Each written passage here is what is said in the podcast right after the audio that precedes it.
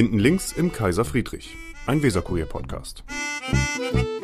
Schönen guten Tag, hier sind wir wieder, hinten links im Kaiser Friedrich.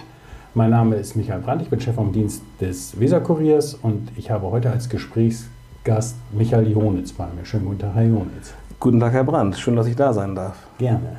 Herzlichen Glückwunsch nachträglich. Ja, ist ja schon ein paar Tage her. Also Aber ganz wenige, da darf man noch gratulieren. Ne? 6. 6. August. 6. Ne? August, genau. Und Sie sind 41. Genau, letztes Jahr war die große Feier und dieses Jahr ein bisschen kleiner, äh, war aber auch ein schöner Tag da. Mit 41 gehören Sie zu den, nicht zu den Jüngsten, aber zu den Jüngeren, sowohl in der CDU-Fraktion als auch in der gesamten Bürgerschaft. Ne? Sie sind nicht das Küken, ne? Nee, das Küken bin ich nicht. Ich glaube, bei uns in der Fraktion ist das äh, Wiebke Winter. Äh, wobei bei den Deputierten haben wir jetzt auch noch ein paar Jüngere, noch, noch Jüngere dabei. Aber das Schöne ist ja, es kommt immer auf den Zusammenhang an. Im zivilen Leben bin ich an der Hochschule, da bin ich der alte Opa, der über die äh, Flure schleicht. Wenn meine Studierenden mich sehen und in der Bürgerschaft, wie Sie gesagt haben, gehört man dann trotzdem zu den Jüngeren. Also es ist immer so ein bisschen Jungenbrunnen sozusagen in die Bürgerschaft zu kommen dabei. Aber Sie sind, äh, Sie sind zwar neu in der Bürgerschaft, mhm. äh, jetzt reingewählt, aber Sie sind kein politischer Neuling. Sie, haben ja, Sie sind ja ganz viele Jahre schon äh, junge Union und später CDU, Beirat Östliche Vorstadt habe ich gesehen. Genau, im CDU-Kernland sozusagen, ja. im Bremenviertel, Ostertor, Steintor unterwegs gewesen. Ja. Bin da auch immer noch Vorsitzender. Ähm, ja, ich bin schon Ewigkeiten in der CDU. Ähm, ich habe jetzt festgestellt, bei der Jubilarehrung war ich noch zu jung dafür, weil man erst mit 16 in die, in die CDU eintreten kann. Ähm, und ich bin, muss ich zugeben, an meinem 16. Geburtstag ganz stolz ins CDU-Haus gelaufen, habe meinen Mitgliedsantrag abgegeben. Also. Ähm, Aber heißt das nicht, in der Jugend muss man links sein? Was ist da schiefgelaufen bei Ihnen? War das elterliche Prägung? Ihr Vater ist jetzt im Beirat, ne? Mein Vater ist durch mich jetzt in den Beirat gekommen, weil der okay. ist über mich zur CDU gekommen. Achso, andersrum weil, stellt man sich das vor. Ja, weil der musste früher immer nicht, weil mein Großvater äh, väterlicherseits war so links, dass er sogar aus der DDR ausgewiesen worden ist okay. damals. Und mein Vater hat sich immer vehement darüber beschwert, dass er da dann am 1. Mai dann zu den ganzen Demos der Gewerkschaft mitlaufen musste und so weiter.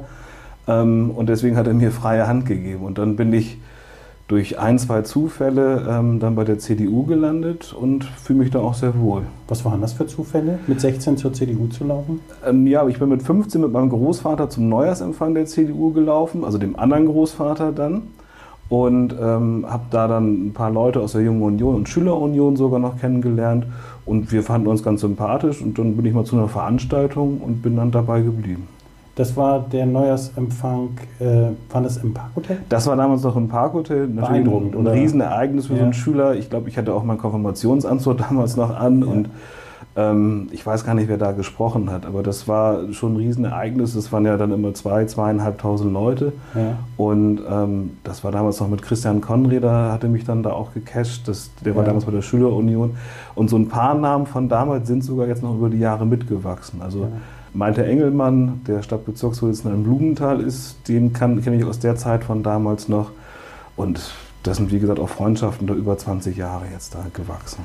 Das war aber dann so mal hingehen und gucken äh, und es gab da keinen politischen Anlass hinzugehen. Nein, also das war jetzt nicht hochpolitisch, das wurde es dann so Stück für Stück, ja. wo ich, ähm, also wie gesagt, ich komme aus dem, bin, äh, ich sage meinen Studenten ich bin gezeugt, geboren und aufgewachsen in Höhe und Sichtweite des Weserstadions. Mhm.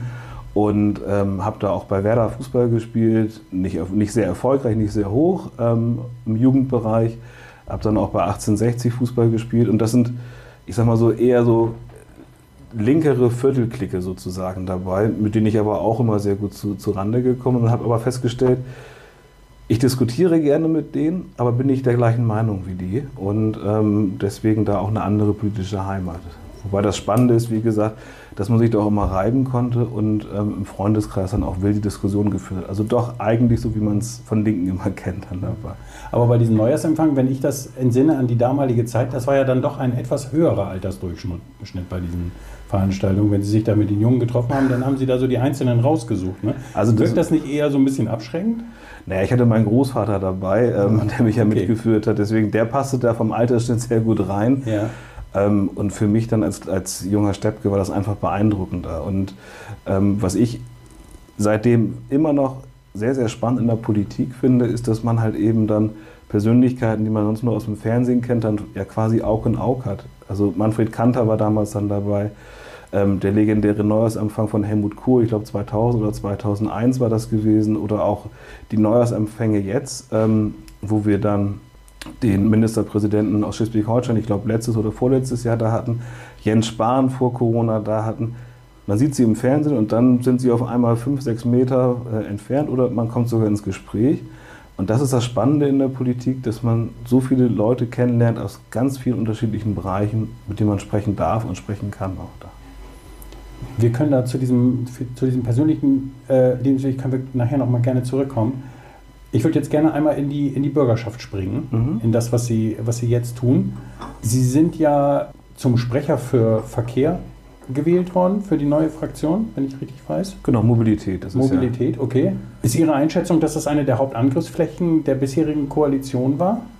Sagen wir es mal so, das Ergebnis der Grünen und in der Person Frau Schäfer ähm, hat ja gezeigt, dass die Grünen das nicht hinbekommen haben und in der Koalition ja, ähm, war das schon einer der größten Konfliktherde. Also die Stichworte sind ja auch allseits bekannt. Dumsheide ähm, ist ja jetzt vielleicht, ich bin da sehr, sehr gespannt, ob es da dieses Jahr noch eine Entscheidung zu gibt, ähm, in der Entscheidungsfindung, Martini-Straße, U-Bahn-Straße, ähm, die Weserbrücken etc. pp. Das kann man ja fast schon schier endlos fortsetzen oder auch jetzt die Sperrung der, Weserbrü der äh, Weserbrücke der A1.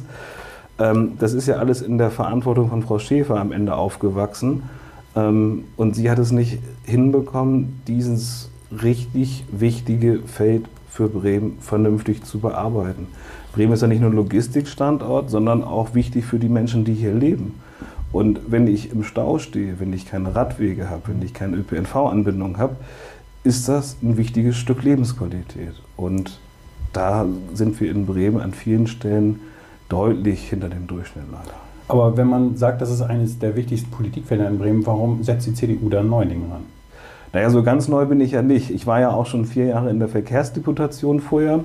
Und ähm, einer meiner Vorgänger war Heiko Strohmann, der mich da auch schon, äh, ja, in Anführungsstrichen an die Hand genommen hat. Und ich habe mir da ja meine Meriten auch schon verdient gegenüber Frau Schäfer, also auch schon wilde Diskussionen geführt mit ihr. Also neu ist das Thema für mich nicht. Die Funktion ist jetzt neu und ich freue mich, dass ich da jetzt auch schon meine ersten Anfragen einbringen konnte für die Fragestunde. Ähm, äh, kleine Anfrage, aber jetzt auch, das wird Montag hoffentlich in der Fraktion beschlossen, meinen ersten Antrag. Also wir geben da ordentlich Dampf und ich gebe da ordentlich Dampf, weil ich ähm, durch die vergangenen vier Jahre in den Themen auch drinstecke. Womit befasst sich der erste Antrag? Äh, mein erster Antrag geht um das Mobilitätskonzept fürs Klinikum Bremen-Mitte. Das fordern wir aus dem Beirat heraus, östliche Vorstadt, schon seit Jahren. Wird aber, ist aber jetzt nochmal aktueller geworden, weil die drohende Schließung Klinikum links der Weser, ähm, die Verlagerung würde ja bedeuten auch mehr Verkehre, mehr Hubschrauberlandungen, mehr Rettungswagen, mehr Besucher etc. Und das passt alles ins neue Hulsbeckviertel, in das Konzept, was es da gibt, nicht rein. Es gibt aktuell ja, Ideen für ein Parkhaus, das da mal irgendwann entstehen könnte. Die ÖPNV-Anbindung ist aktuell nur über die Buslinie 25 gegeben und 1400 zusätzliche Starts und Landungen in diesem dicht besiedelten Gebiet ist schon sehr, sehr schwierig. Also da fordern wir, dass der Senat hier Butter bei die Fische packt und endlich mal ja, diese Beschlüsse auch mit Leben unterfüttert. Weil was wir merken, ist immer, es wird eine große Überschrift produziert und dann nicht mit Leben unterfüttert. Also da fehlen dann in Anführungsstrichen die Details, aber diese Details sind sehr, sehr wichtig für die Menschen im täglichen Leben. Es wird ja in der Verkehrspolitik immer sehr viel davon gesprochen, dass man ähm, das integrativ sieht, dieses ganze Thema. Autoverkehr, ÖPNV, Bahn, Fahrrad. Mhm. Sehen Sie das auch so oder bevorzugen Sie eine, ein Verkehrsmittel? Also es kommt immer drauf an. Also das ist, ich brauche nicht jeden Tag den Sprinter, weil ich nicht jeden Tag zum großen Möbelhaus nach Brinkum fahre, wo ich dann die großen Kisten drin transportiere. Ich bin mal alleine unterwegs, mal mit Familie, mal mit Einkauf, mal ohne. Ähm, und auch wir zu Hause sind jetzt gerade dabei, uns ein Lastenrad anzuschaffen, weil wir sagen, kurze Strecken mit dem Auto, das ist bescheuert. Mit dem Fahrrad ist es dann sehr viel besser. Und Bremen ist ja eigentlich die Stadt der kurzen Wege. Mhm. Und die Parkplatzsuche an vielen Stellen mit dem Auto ist dann länger als der Fahrtweg selber. Ähm, und ÖPNV, also wir haben das Glück, dass wir ähm, auch ganz bewusst an der Straßenbahnlinie wohnen und da auch ein großes Glück haben. Also es ist bei uns ein ganz bunter Mix. Sie sind, Sie sind vom Viertel in, in, äh, nach, nach Osterholz gezogen, ne? Ja, das ist so ein bisschen familienbegründet, bisschen grün, so. bisschen ruhiger auch. Also ich habe da von, vom Wohnen her ähm, auch, auch eine spannende Biografie. Ich bin damals von meinen Eltern direkt an die Diskomeile gezogen, wo das ja. Leben tobte. Ja. Ähm, war dann auch ein bisschen der Mittelpunkt bei mir im Freundeskreis, weil wir dann bei mir vorgefeiert haben, wo es dann noch das Stubo und so weiter gab. Ähm, dann so ein, schon ein bisschen ruhiger Richtung Goetheviertel und jetzt für mein Verständnis schon fast an die Peripherie. Darf ich aber nicht laut sagen, mhm. will ich auch nicht laut sagen, weil äh, meine Familie ursprünglich aus Osterholz kommt. Also da, wo meine Urgroßmutter gewohnt hat, da wohnen wir jetzt in einer Parallelstraße und deswegen ist es dann auch wieder so ein bisschen Heimatgefühl, wo man als Kind auch gebutschert hat. Dann. Und wenn Sie jetzt ähm, an politischen Veranstaltungen teilnehmen oder dann auch Bürgerschaftssitzungen oder Fraktionsgeschichten, das machen Sie dann mit öffentlichen äh, Verkehrsmitteln oder? Je nachdem. Also das ähm, mit der Straßenbahn sehr, sehr häufig auch in die, dass ich sehr häufig mit der Straßenbahn in die Stadt fahre ähm, aber auch mit dem Auto. Also ich gebe zu, Fahrrad sind wir gerade in der Findungsphase, das zu mhm. kaufen. Das habe ich jetzt gerade nicht. Ähm, aber ansonsten ist es beides auch. So ein Lastenfahrrad ist eine Anschaffung, ne? Ist Deswegen ist es auch schon ein längerer Findungsprozess. Wir sind ja. da schon mal Probe gefahren. Ähm, mit E-Motor oder ohne? Die gibt es ja fast nur mit E-Motor ja. auch da, ähm, weil das ja schon dann auch vom Gewicht her was ist. Freunde von uns haben sowas, sind da ganz begeistert. Und ähm, vom Preis her ist es eine Anschaffung und bisher will noch meine Frau nicht auf ihr Auto verzichten und ich auch nicht. Ja. Ähm, und deswegen müssen wir da gucken. Aber das ist, wie gesagt, für uns jetzt auch wirklich der nächste Schritt auch da zu gucken. Und zu machen am besten auch. Und wenn Sie eine Prognose wagen, fahren Sie dann mit dem Lastenfahrrad auf dem Radweg, der mit dem Lastenrad dann sehr eng ist, oder fahren Sie auf der Straße? also bei uns um die Ecke ist gleich Oberneuland und ähm, da rege ich mich als Autofahrer immer darüber auf, wenn die Fahrräder auf der Straße fahren, weil da aber an vielen Stellen kein Radweg vorhanden ist, kann ich als Radfahrer das nachvollziehen, dass man dann auf der Straße fährt. Am Ende ist es eine Frage vom gegenseitigen Verständnis auch da. Also ähm, ich glaube, wir müssen da alle mal einen Schritt zurückgehen. Auch ähm, ich habe da auch Gespräche jetzt auch schon mit dem ADFC geführt, auch im Wahlkampf vorher und da auch eine kleine Radtour gemacht dann hier mit dem äh, Geschäftsführer. Und das war spannend, aus seiner Perspektive, der dann wirklich eingefleischter Radfahrer ist, zu, mal zu sehen, worauf er mich hingewiesen hat, welche kleinen und großen Stolpersteine es da gibt, wo ich eigentlich zu ihm gesagt hatte, wieso, Sie müssen sich doch nicht beschweren, Sie haben doch hier die Grünen, die machen doch alles für die Radfahrer. Und er dann gleich anfängt, um Gottes Willen, da sind Probleme, da sind Probleme, da sind Probleme, das sehen wir ganz anders. Und wo ich auch gemerkt habe, dass, dieses, äh, dass diese Politik des Senats da an Grenzen und sogar Widerstände stößt im eigenen Klient, im vermeintlich eigenen Klientel sozusagen. Eine der Erklärungen, die Sie bereits abgegeben haben, äh, bezieht sich auf, die, auf den Notfallfahrplan der BSAG. Die BSAG fährt ja auf einigen Strecken äh, mit Notfallfahrplan, weil ihnen das Personal fehlt. Ähm, da ist es ja leicht, dagegen zu sein und zu sagen, nee, äh, mach das mal besser. Aber das Personal kann man sich ja nicht herbeizaubern. Nee, das ist richtig. Aber ich ähm, habe jetzt auch da noch mal eine Frage in der Fragestunde gestellt oder jetzt äh, eingereicht und habe damit mal mit unserem Mitarbeiter darüber gesprochen und er hat nochmal nachgeschlagen. Der Notfallfahrplan läuft seit 2021. Und in der Deputation hatten wir das im Jahr 2022. Da wurden uns Maßnahmen vorgestellt. Da haben wir als Opposition gesagt, okay, die BSAG kann sich kein Personal schnitzen. Sie haben jetzt aber einen Plan aufgeworfen, wie Sie es besser machen wollen. Und jetzt sitzen wir hier Ende August 2023 und die Notfallfahrpläne sind immer noch Bestand des täglichen Ärgernisses für die Fahrgäste. Und das ist dann das, was mich dann auch ärgert, dass man da nicht in Schwung gekommen ist. Von 2021 bis jetzt ist deutlich Zeit, um eine Werbekampagne zu starten, um Leute anzusprechen, um Leute mitzunehmen. Früher war das ähm, einer der beliebtesten Nebenjobs für Studenten auch gewesen, ähm, Straßenbahn zu fahren oder Bus zu fahren.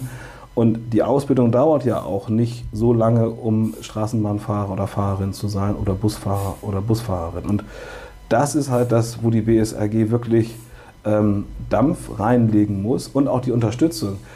Also Bremerhaven-Bus hat es ja auch lange geschafft, ohne Notfallfahrpläne auszukommen. Die sind jetzt dieses Jahr, Anfang des Jahres, dann ähm, auch eingeknickt, weil ihnen das Personal fehlte. Ähm, und arbeiten da auch hart dran. Und das muss am Ende des Tages dann auch äh, von der Politik unterstützt werden und auch die Rahmenbedingungen geschaffen werden. Also die BSAG wird ja auch ziemlich allein gelassen, also auch was die Angebotsoffensive und so weiter angeht. Die Pläne liegen ja da. Nur hat der Senat ja, den Verkehrsentwicklungsplan und so weiter zwar abgesegnet, aber ist niemals in die Umsetzung gekommen und gibt der BSAG auch nicht die nötigen Mittel, dass sie in die Umsetzung kommen. Das heißt letztendlich, sagen Sie, es ist eine Geldfrage. Es ist eine Geldfrage, es ist eine Frage von Prioritätensetzung und wenn wir in Bremen über Klima-Enquete, Verkehrswende und so weiter sprechen, ist der ÖPNV eines der wichtigsten Mittel. Wir haben mal nachgefragt in der vergangenen Legislatur, wie sieht es eigentlich aus mit dem Ausbau der Straßenbahn in Osterholz? Ja, da wollen wir jetzt auch mal gucken, da wollen wir mal schauen, welche Grundstücke haben wir. Also da muss die senatorische Verwaltung auch sprachfähig sein. Da müssen Pläne in, in, der, in, der, äh, Schublade liegen, dass solche Sachen schnell umgesetzt werden können. Ich kenne das noch als Kind. Wie gesagt, ich bin in Osterholz auch ein Stück aufgewachsen über die Familie. Dass wir uns immer gewundert haben, warum viele neue Tankstellen und so weiter so zurückversetzt gebaut werden. Das sind aber ja schon die Grundstücke, die für die Straßenbahn reserviert sind. Und wie gesagt, an der Hochschule bin ich der alte Mann und mein Haar wird auch schütter.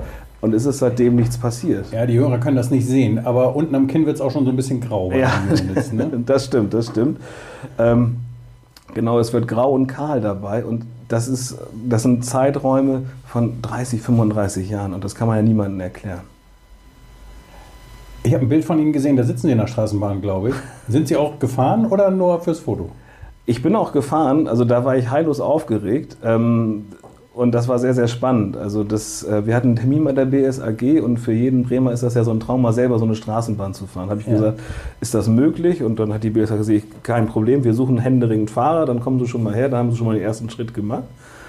Und dann bin ich da über den Betriebshof ähm, am Flughafen gefahren und das war sehr, sehr spannend, hat viel, viel Spaß gemacht und es war ganz schön anstrengend. Und da war auch eine Frage von mir, wie ist das eigentlich mit, mit Neulingen? Wenn die jetzt dann die Fahrprüfung gemacht haben, werden die erstmal so auf den ruhigeren Strecken eingesetzt oder müssen die gleich durchs Ostertor, müssen die gleich am Hauptbahnhof, wo ja viel trabbelt ist, los? Und da wurde gesagt, nee, die sind gleich richtige Fahrerinnen und Fahrer und die sitzen da gleich voll in der Verantwortung.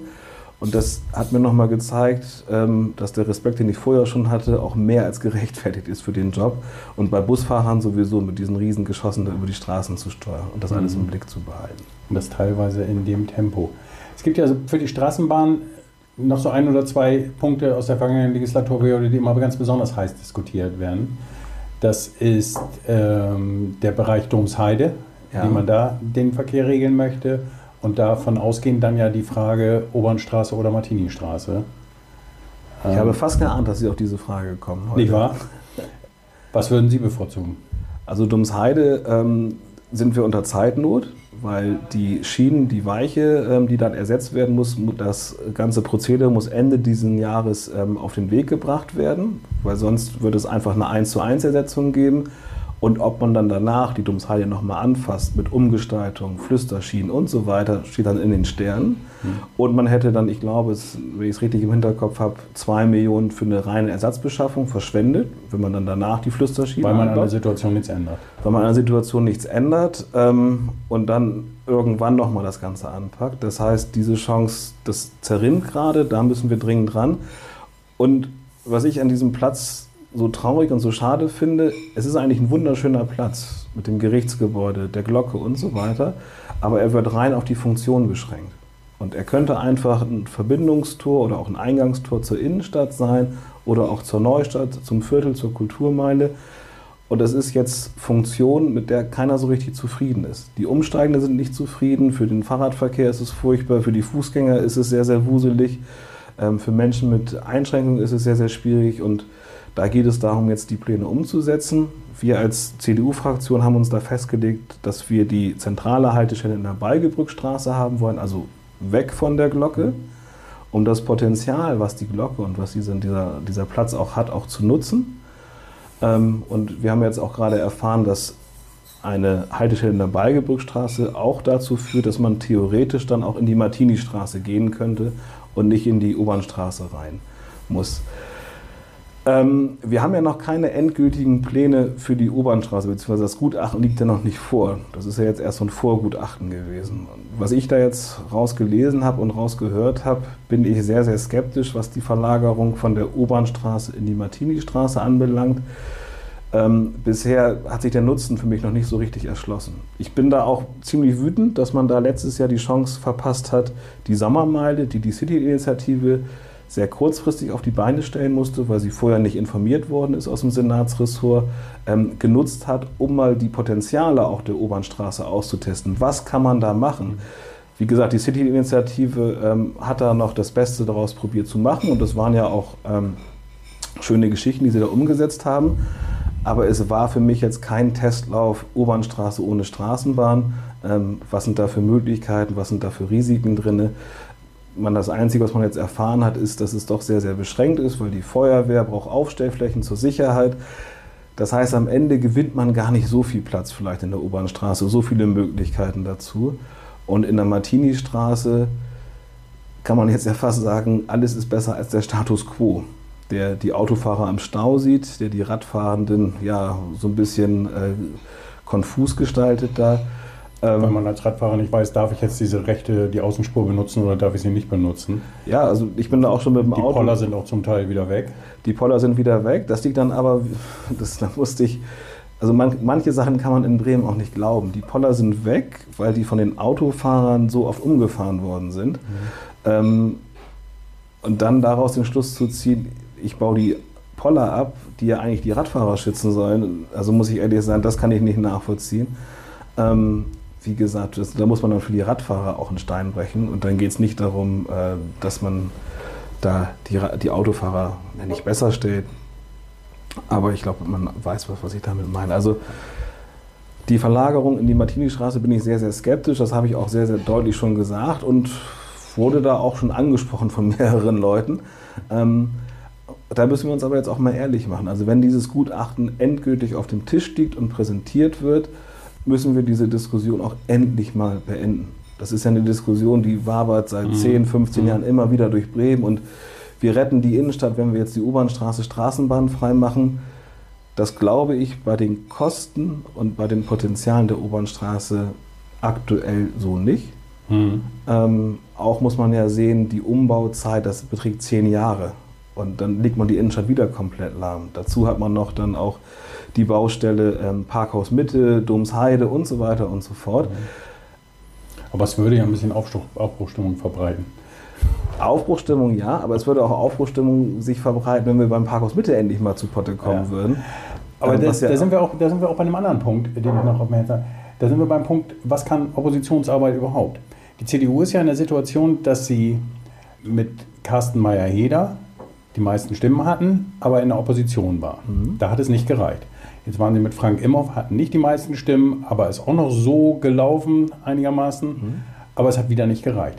Sie müssten ja innerhalb der CDU eigentlich jetzt mal eben einmal sagen, okay, wir müssen unsere Oppositionsarbeit ein bisschen, was, ein bisschen verändern, wenn wir was anderes erreichen wollen. Findet so eine, findet so eine Aufgabenkritik statt oder?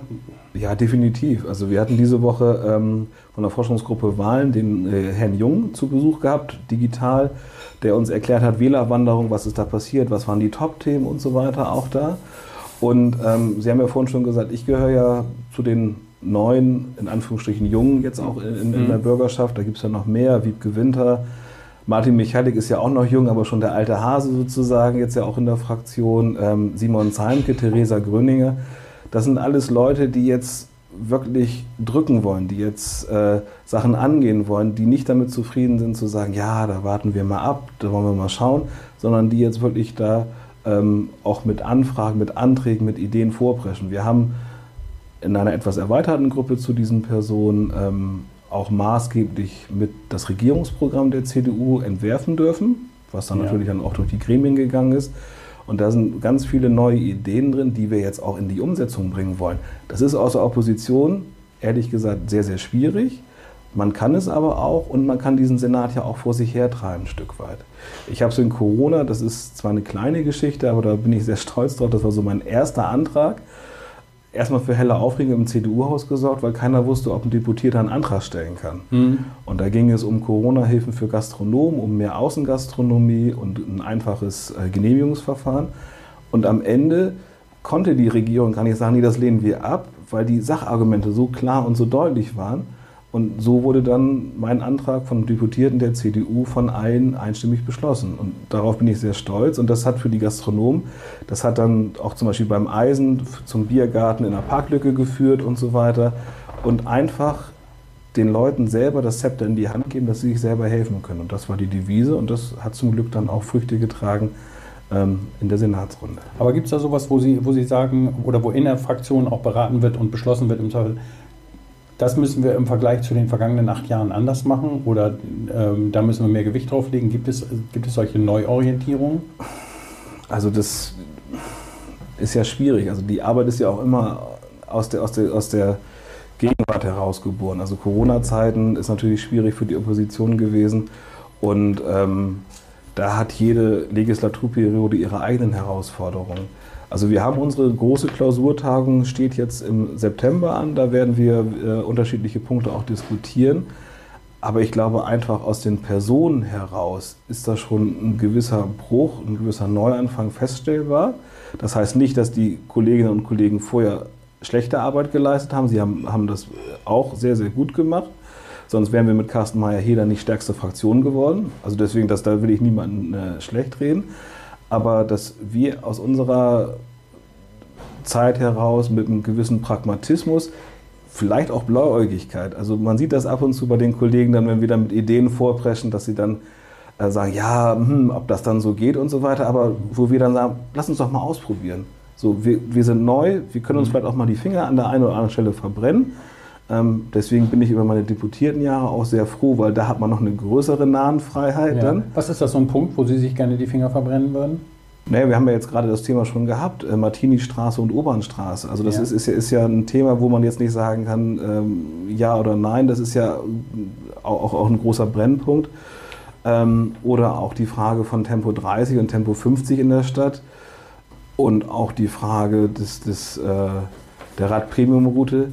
Ähm, da kann man aufschrecken in dieser Stadt. Und da bin ich für, dass man da auch pragmatisch und ehrlich rangeht und da auch Sachen umsetzt. Also ich habe immer so ein bisschen das Gefühl, dass in Bremen alle so ein bisschen im Dornröschenschlaf sind und so, ja, wir wollen uns gegenseitig nicht wehtun. Hat ja auch Tim Mette so gezeichnet mit dem Dornröschenschlaf. Haben Sie ja auch gepostet. Ja, deswegen habe ich, auch, hab ich auch mitgetragen. Ähm, weil das ist, man, man, will sich so gegenseitig nicht so wehtun. Ich habe ja gerade gesagt, manche Leute kennt man in der, selbst in der Bremer CDU schon seit 20 Jahren ähm, oder äh, auch dann über Parteigrenzen hinweg. Mit Klaus-Rainer Rupp zum Beispiel habe ich mal in den Nullerjahren im Beirat Östliche Vorstadt gemeinsam mhm. gesessen.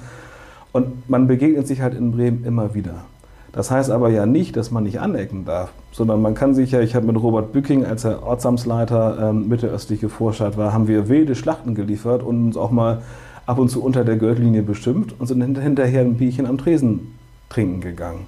Das heißt, man kann und muss auch in der Sache hart streiten, das hat aber mit der Person gegenüber nichts zu tun. Da habe ich großen Respekt immer vor und ähm, deswegen fand ich es auch in der Baudeputation so spannend. Ich, ich dekliniere jetzt gerade die ganzen Linken durch, aber mit Christoph Speer, da kann, mhm. konnte man sich wunderbar auch dann da streiten, aber es ging dann immer um die Sache. Und das ist mir das Wichtige auch, dass wir da in Bremen wirklich vorankommen. Wenn jemand nicht meine Meinung teilt, ist das vollkommen in Ordnung, muss man auch nicht. Aber dann soll er mir zeigen, wofür er steht und nicht einfach nur sagen, ja, das wollen wir aber nicht. Das heißt, politisch sagen Sie, müssen alle zusammen so ein bisschen aus der Komfortzone raus. Ja, also das, da müssen, müssen wir aufbrechen. Also das ist mir da in Bremen zu lahm, zu langsam ähm, und zu friedlich. Also wie gesagt, ich streite mich sehr, sehr gerne, ob das im Privaten ist oder ob das im Politischen ist. Das gehört auch dazu. Und die spannendsten Parteitage habe ich erlebt, ähm, wo man auch dann knappe Abstimmungen hatte. Und alle hinterher rausgegangen haben festgestellt, das hat Spaß gemacht. Da haben wir uns um ein Thema gestritten ähm, und dann wurden Argumente hin und her geschoben und am Ende gab es eine Abstimmung und dann sind aber alle gemeinsam wieder rausgegangen und irgendwann auch gemeinsam wieder reingekommen. Und das hat wirklich Spaß gemacht. Und das, wie gesagt, ich arbeite an der Hochschule. Ähm, und das werden Sie auch weiterhin tun. Also Sie sind ja jetzt, das Bremer Parlament ist ja ein Halbtagsparlament. Genau. Das heißt, Sie werden beides weiterhin machen. Sie sind Abgeordneter und genau. gleichzeitig Lehrbeauftragter an der Hochschule Jade, ne? Genau, also da so halb. Ähm, mein Wikipedia-Eintrag, ich weiß nicht, wer ihn erstellt, da muss noch ein bisschen, da bin ich schon sehr dankbar, ja. aber muss noch ein bisschen überarbeitet werden. Das ist die Jade Hochschule Wilhelmshaven äh, Oldenburg-Elsfleth. Ja. Und ähm, ich bin Lehrkraft für besondere Aufgaben, schimpft sich das. Okay. Das ist so eine Mischung zwischen wissenschaftlichen Mitarbeiter und Professor. Ja. Und ähm, ich habe im Prinzip die gleichen Aufgaben wie ein Professor. Das heißt, ich unterrichte ja. ähm, meine Vorlesung, meine Themen. Und, das haben ähm, Sie mal als Wunsch formuliert in einem äh, Interview, glaube ich. Äh, Ihr Wunschberuf wäre Professor. Oh Gott, da haben Sie aber wirklich tief recherchiert. da kann ich mich jetzt gar nicht mehr daran erinnern. Aber ähm, das ist schon richtig. Das macht mir unheimlich viel Spaß. Wie gesagt, das ist ein bisschen gradueller Unterschied. Also ein Professor hat noch ein paar andere Aufgaben dazu, ja. die ich jetzt zum Glück nicht habe. Ja. Ähm, und ich kann mich da auf die Lehre konzentrieren. Das macht unheimlich viel Spaß, weil man halt auch da, also ich mache äh, strategisches Management, Unternehmensführung und wissenschaftliche Fachmethoden. Klingt fürchterlich langweilig. Da können Sie ja dann der CDU auch noch ein bisschen was beibringen, strategisches Management und. Äh da sind wir ja auch bei. Nein, das ist, äh, das, äh, das ist dann auch ähm, ein Feld, wo man halt eben auch gerade bei Strategie ähm, nicht sagen kann, das ist jetzt richtig oder falsch, sondern am Ende ja auch so ein bisschen Bauchgefühl, ein bisschen Erfahrung auch reinspielt.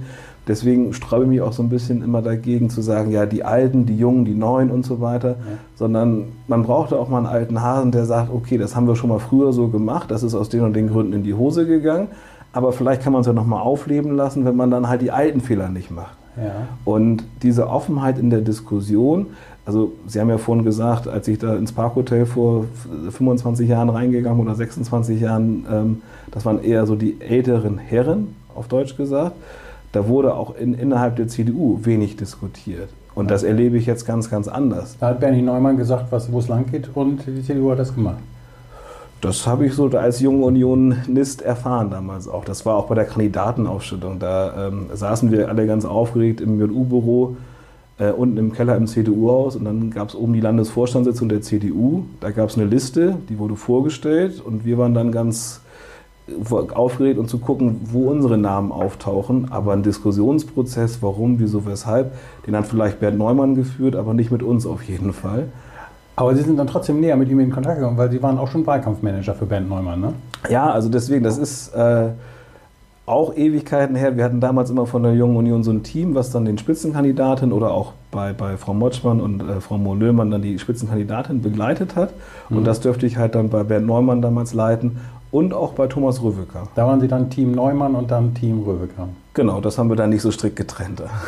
Alles klar. Dann vielen Dank, dass Sie sich die Zeit genommen haben. Ich habe keine weiteren Fragen. Haben Sie noch was von sich aus? Ich darf mich für die Zeit bedanken, für die Aufmerksamkeit. Hoffe, dass die Hörerinnen und Hörer was Spannendes mitgenommen haben und merken, dass wir und dass ich in Bremen was bewegen will. Alles klar, vielen Dank. Wiederhören. Das war Hinten links im Kaiser Friedrich, ein Weserkurier-Podcast.